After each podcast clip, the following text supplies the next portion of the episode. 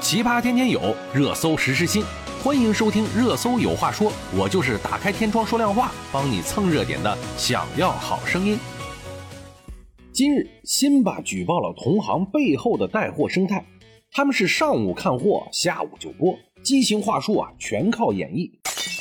那么，我们今天就来聊一聊直播带货。从多位直播带货的业内人士获悉啊，在该行业内，新品推出的时候，找了多名主播、明星同时推广，那是常态。品牌方呢，会通过这种方式制造流量，将产品推到相关的排行榜上。推到排行榜上，就会有其他主播来找你拿样。有很多的主播就是什么火卖什么。业内人士透露啊，如何选品、带哪些货，通常是由其所服务的媒体公司、经纪公司或者是运营服务商决定的。在屏幕中声嘶力竭的主播，实际上对自己介绍的产品，在直播前呢，并没有多少接触，有可能是上午看货，下午就开播了。那些在直播间中天花乱坠的介绍，几乎都来自于品牌方提供的资料。再套入自己的固有话术模板，实际操作中啊，不少运营商在和企业合作的时候，会同时寻找多位不同的明星主播为产品带货，以满足和企业约定的销售数据。这一策略的背后呢，是一套成熟的直播带货模式，通过把产品推进排行榜，聚拢流量，带动自来水，促进产品的影响力。按照直播带货平台的规则，一个产品需要先从品牌商上架自身店铺，再通过平台对应的引擎加入主播们的橱窗。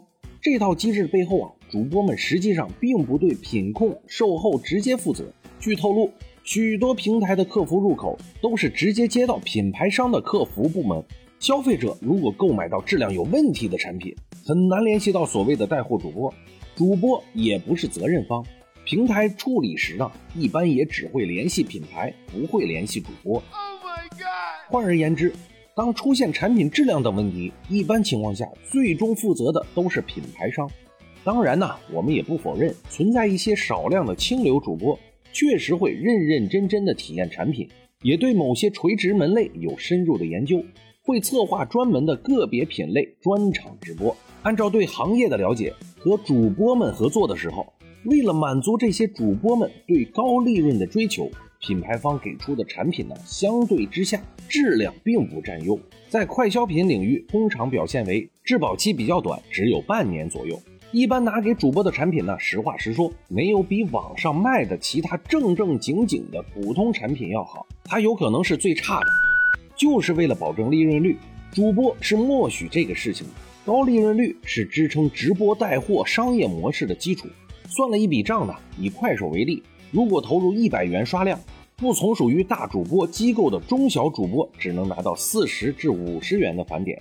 在二零二零年左右，头部五大主播们一般可以拿到百分之九十五到百分之九十八的返点。至于现在的分成比例是否有变动，我们目前还没有听到主播有说过。按照这个比例呢，大部分主播和机构带新人的时候，动辄几百万的投入，只是刷给观众们看热闹。实际上，真正的支出不过几万元。这个利润率有多高呢？